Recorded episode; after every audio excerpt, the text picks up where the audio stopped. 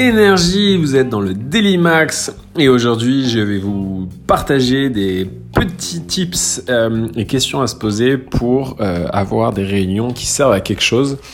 Car lorsqu'on sait le temps que l'on passe en moyenne à faire des réunions, surtout dans les grands groupes, il est important de se demander comment les optimiser. Donc en fait, j'ai décidé d'imprimer euh, 10 euh, questions à se poser et, et 5 tips et de, les, et de, les, mettre dans les réunions, de, de, dans les salles de réunion de chez nous. Et donc, euh, je vais partager ça avec vous parce que j'ai fait une petite synthèse de ce que moi j'ai pu voir en réunion et de ce que j'ai pu euh, trouver sur Internet.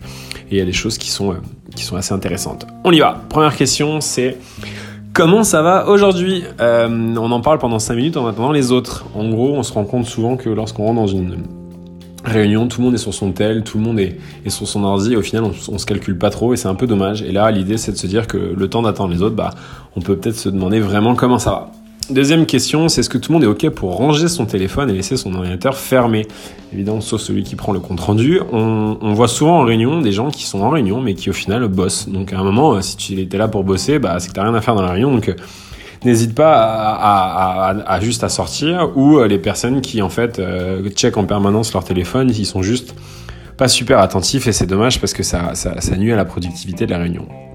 Troisième question, qui redonne l'ordre du jour de la réunion? L'idée, c'est qu'il y ait une personne qui, avant que la réunion commence, rappelle bien quel était l'ordre du jour. Donc, évidemment, au préalable, il faut savoir qu'il y a eu un ordre du jour qui a été envoyé, mais de bien euh, réexpliquer en fait pourquoi on est là.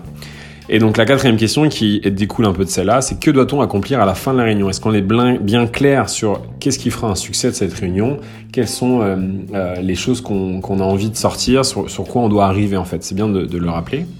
La cinquième question, Combien de temps on se donne, sachant que si votre réunion dure plus d'une heure, c'est qu'il y a un moment, c'est qu'il y a un problème. Euh, 45 minutes, c'est un temps qui est, qui est, qui est bien. Donc l'idée, c'est de se dire, ok, tous ensemble, est-ce qu'on est ok pour essayer de boucler ça en 45 minutes, 30 minutes ou même 20 minutes? Et euh, pourquoi pas d'attribuer quelqu'un qui est un peu le maître du temps et qui s'assure de bien donner la parole aux gens. Euh, la sixième question, c'est êtes-vous sûr que tout le monde a besoin d'être là?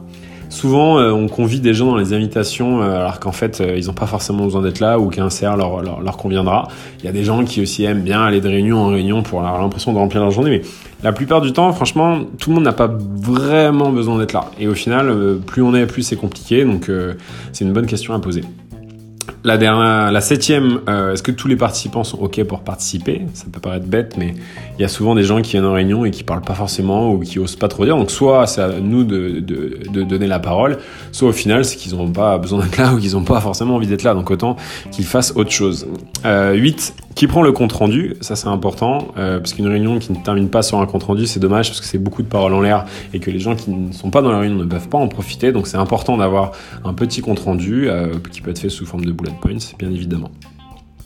Ensuite, est-ce que tout le monde est OK euh, pour prendre 5 minutes à la fin pour synthétiser et rappeler les pour-actions Il est important que quand on finit une réunion, bah, en fait, on se donne des pour-actions pour la prochaine fois ou des choses à faire.